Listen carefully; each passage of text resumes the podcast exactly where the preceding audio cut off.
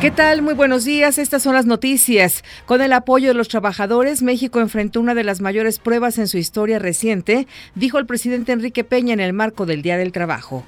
Para sortear estas adversidades, la única respuesta viable estaba en los propios mexicanos. Unidad para demostrar el valor de nuestra gente y el orgullo de ser mexicano. Unidad para convertir los retos en oportunidad. El presidente adelantó que su sexenio concluirá con una marca histórica de 20 millones de trabajadores formales inscritos ante el Seguro Social. Ayer también protestaron, pero en Estados Unidos, en 200 ciudades, contra las políticas antiinmigrantes. Y por cierto, le dieron otro revés al presidente de Estados Unidos, Donald Trump. El Congreso no incluirá recursos presupuestales para levantar el muro en la frontera con México. Redacción y voz, Nora García.